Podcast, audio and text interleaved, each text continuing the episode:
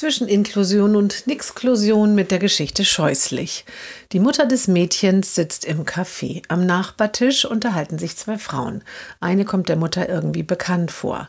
Und habt ihr noch die inklusive Klasse? fragt die eine der Frauen.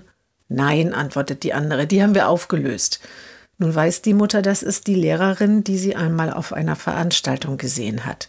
Zum Glück haben wir die aufgelöst, erzählt die Lehrerin weiter. Die Eltern waren scheußlich. Überall wollten die mitreden, immer wieder Feedback haben und geben und angeblich inklusives Denken einbringen.